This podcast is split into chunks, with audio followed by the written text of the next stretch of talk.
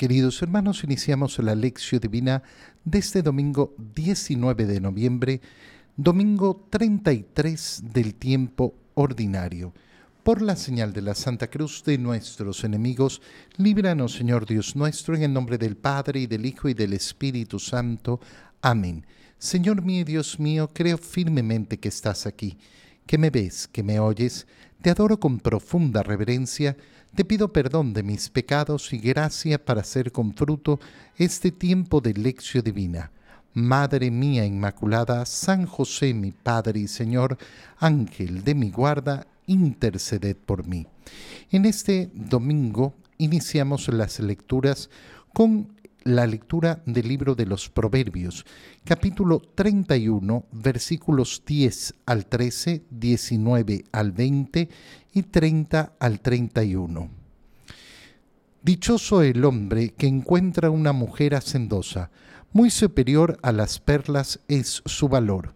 Su marido confía en ella y con su ayuda él se enriquecerá todos los días de su vida, le procurará bienes y no males, adquiere lana y lino, y los trabaja con sus hábiles manos, sabe manejar la rueca y con sus dedos mueve el uso, abre sus manos al pobre y las tiende al desvalido. Son engañosos los encantos y vana la hermosura, merece alabanza la mujer que teme al Señor es digna de gozar del fruto de sus trabajos y de ser alabada por todos. Palabra de Dios. Qué preciosa es la primera lectura del libro de los Proverbios que destaca el valor de tener al lado a una mujer que efectivamente vale la pena. Y vale la pena sobre todo por ser una, eh, una mujer temerosa de Dios y que sabe efectivamente eh, poner las cosas en su debido puesto en su debido lugar. Qué importante es la reflexión a la cual nos lleva eh, el libro de los Proverbios. Dichoso, dichoso el hombre que encuentra una mujer hacendosa. Es decir, lo que está diciendo el libro de los Proverbios es, mira, un hombre sabio, ¿quién va a ser? El que sabe buscar una buena mujer. Obviamente estas palabras van a, ir de ida y vuelta. Dichosa también la mujer que sabe encontrar a un hombre que vale la pena. ¿Cuántas veces nos topamos justamente con condiciones tan lamentables en los matrimonios? ¿Por qué? Porque no se pusieron como meta las cosas que había que poner como meta. Es decir, no se pusieron como parámetros las cosas que verdaderamente eran importantes. Y las personas a veces escogen a sus esposos, a sus esposas, por criterios completamente superficiales y banales. Eh, fíjate además la importancia de las palabras que estamos leyendo, porque no son las palabras de un machismo eh, que ve a la mujer como un objeto. No, no, para nada. Para nada es lo que estamos leyendo en el libro de los Proverbios. Dichoso, dichoso el hombre que encuentra una mujer eh, que vale la pena. Muy superior a las perlas es su valor. Muy superior. Es decir, si uno sabe buscar efectivamente una mujer que va a contribuir a su vida, eh, que van a crear un proyecto conjunto de matrimonio, eh, acompañarse en ese camino al cielo, bueno, eso vale más que cualquier riqueza del mundo. Su marido, nos dice el libro de los Proverbios, confía en ella y con su ayuda, él se enriquecerá todos los días, perdón, y todos los días de su vida le procurará bienes y no males. Es decir, cómo se va a construir verdaderamente una vida que vale la pena. Una vida donde se ayudan mutuamente. Una vida donde trabajan en esa ayuda mutua. Mira, es fácil resumir lo que nos dice el libro de los proverbios, porque el libro de los proverbios al final lo que nos está diciendo es lo que es el matrimonio. El, matrimonio es la unión del hombre y la mujer para ayudarse mutuamente a llegar al cielo por amor. Se unen por ese amor, que quieren trabajar, pero ese amor se va a trabajar justamente si tienen como proyecto esencial de su vida ayudarse a llegar al cielo. ¿Por qué fallan la mayoría de matrimonios? Porque nunca tuvieron una finalidad. Porque nunca tuvieron una finalidad. Finalidad de acompañarse, de no estar solos, de quererse, que podrán ser cosas bellas y hermosas, pero no era la finalidad propia del matrimonio. La finalidad era esa ayuda mutua del uno hacia el otro para alcanzar el cielo. En la segunda lectura, continuamos con la lectura de la primera carta de San Pablo a los tesalonicenses. Leemos el capítulo 5, versículos 1 al 6. Hermanos, por lo que se refiere al tiempo y a las circunstancias de la venida del Señor, no necesitan que les escribamos nada, puesto que ustedes saben perfectamente que el día del Señor llegará como un ladrón en la noche. Cuando la gente esté diciendo qué paz y qué seguridad tenemos, de repente vendrá sobre ellos la catástrofe, como de repente le vienen a la mujer encinta los dolores del parto y no podrán escapar. Pero ustedes, hermanos, ese día no los tomará por sorpresa, como un ladrón, porque ustedes no viven en tinieblas, sino que son hijos de la luz y del día, no de la noche y las tinieblas. Por lo tanto, no vivamos dormidos como los malos, antes bien, mantengámonos despiertos y vivamos sobriamente. Ya desde el domingo pasado estamos eh, diciendo cómo en estos últimos días del año litúrgico estamos empezando ya eh, la última semana hacia la celebración de Cristo, Rey del universo. La Iglesia nos invita a reflexionar sobre esas realidades últimas. Si lo vemos en la primera lectura, sirve para eso cuál es la finalidad del matrimonio. Si el matrimonio no tiene una finalidad a que apunta hacia esa finalidad última, que es llegar al cielo, ayudarse mutuamente, entonces claro, queda como, eh, como, eh, como una nada eh, en medio de este mundo. Y ahora San Pablo, hablándole a los, eh, a los tesalonicenses, les hace reflexionar sobre esa realidad última, por lo que se refiere al tiempo y a las circunstancias de la venida del Señor, de esa segunda venida del Señor que el cristiano espera, espera con anhelo, con esperanza lleno de paciencia, pero con esperanza, porque queremos que el Señor venga. Ustedes no necesitan que les escribamos nada. Qué bonito, qué bonito. Ustedes que tienen fe no necesitan una gran explicación, porque si creen en Cristo, eso implica creer en su segunda venida. Imagínate una persona que dice, no, yo soy, yo soy cristiano, pero eh, a mí no me gusta pensar en esto del día final, del, del, día del juicio, del día del apocalipsis. Eh, hermano mío, entonces no quieres que llegue el día del Señor. No quieres que el Señor vuelva. Aquel que no quiere que el Señor vuelva, no tiene una fe cristiana. Vive en una fe del mundo, pero no en la fe cristiana. No necesitan que les escribamos. ¿Por qué? Porque ustedes saben perfectamente que el día del Señor llegará como un ladrón en la noche. No habrá aviso. Cuando la gente esté diciendo qué paz y qué seguridad tenemos. Oye, es interesantísimo el modo en que describe San Pablo cómo va a estar el corazón del mundo. Qué paz y qué seguridad tenemos. Fíjate en el anhelo que tienen muchos, y yo diría la mayoría de corazones en este mundo. Sal y haz una encuesta. ¿Qué quieres? ¿Qué anhelas tú en la vida? Yo quiero paz y seguridad. Yo quiero paz y seguridad. Ese es el anhelo de los corazones, de esos corazones que no anhelan la vida eterna, que no anhelan el cielo. Quiero tener en este mundo paz y seguridad. Y entonces, cuando se haya alcanzado eh, y, se digan, bueno, ya alcancé mi meta, alcancé lo que deseaba, entonces llegará como un ladrón en la noche el día del Señor. Vendrán sobre ellos las catástrofes, como de repente le viene a la mujer encinta los olores del parto y no podrán escapar. Pero continúa inmediatamente San Pablo diciéndole a los tesalonicenses, pero ustedes hermanos, ese día no los tomará por sorpresa. Ay, ¿qué quiere decir? ¿Que entonces nosotros íbamos a recibir un aviso? No, no los tomará por sorpresa porque nosotros esperamos al Señor todos los días. Aquel que está a la espera del Señor lo espera todos los días. Ven, Señor, venga a nosotros tu reino. Por tanto, yo lo estoy esperando todos los días. Y si lo estoy esperando todos los días, no me va a tomar por sorpresa. Ustedes ya no son hijos de las tinieblas. Aquellos que viven en las tinieblas viven sin esperar al Señor, dice San Pablo a los tesalonicenses. Ustedes son hijos de la luz y del día, no de la noche ni de las tinieblas, y por lo tanto no vivamos dormidos.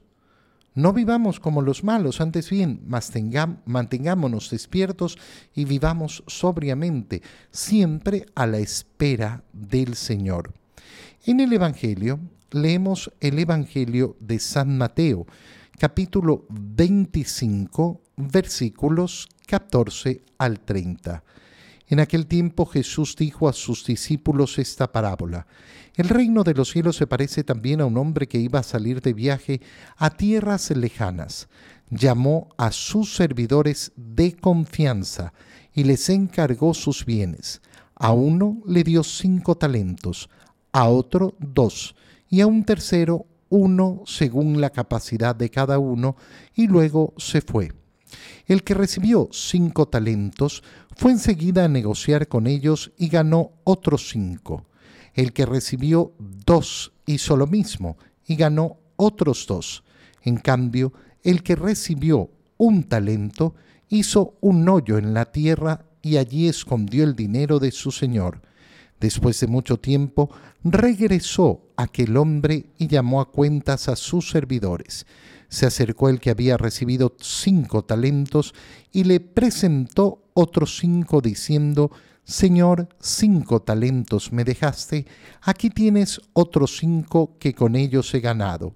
Su señor le dijo, Te felicito, siervo bueno y fiel, puesto que has sido fiel en cosas de poco valor, te confiaré cosas de mucho valor.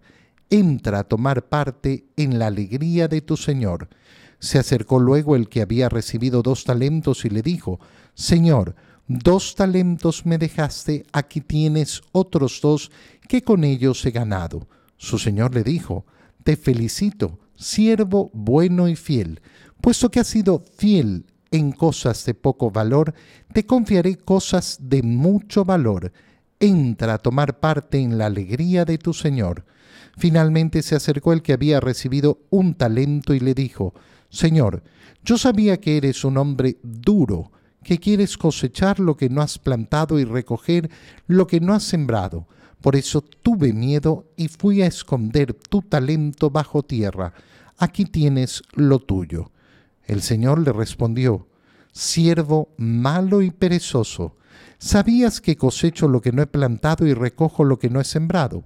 ¿Por qué entonces no pusiste mi dinero en el banco para que a mi regreso lo recibiera yo con intereses? Quítenle el talento y désenlo al que tiene diez, pues al que tiene se le dará y le sobrará, pero al que tiene poco se le quitará aún eso poco que tiene. Y a este hombre inútil, échenlo fuera a las tinieblas. Allí será el llanto y la desesperación. Palabra del Señor. Leemos en este domingo previo al próximo domingo en que celebramos a Cristo, Rey del Universo, último domingo del tiempo ordinario, la parábola de los talentos. Parábola que seguramente conocemos todos y que nos muestra cómo aquellos talentos, aquellos dones que hemos recibido en esta vida, tenemos que hacerlos producir. Pero es importantísimo profundizar en las palabras que acabamos de escuchar. Fíjate, en primer lugar, el reino de los cielos. Sigue en esta comparación el Señor. Habla del reino de los cielos, exactamente igual al domingo pasado. El reino de los cielos se parece a diez jóvenes que salieron al encuentro del esposo con sus lámparas encendidas. Leíamos el domingo pasado. Ahora nos pone esta parábola el Señor en la cual nos repite el reino de los cielos. ¿Con qué lo vamos a comparar? Bueno, lo vamos a comparar con un hombre que iba a salir de viaje a tierras lejanas y llama a quién? A sus servidores de confianza. Primera cosa importantísima, los servidores de confianza. Te das cuenta que esta palabra está dirigida hacia mí, hacia mí, que tengo que reflexionar sobre los talentos que he recibido de parte del Señor.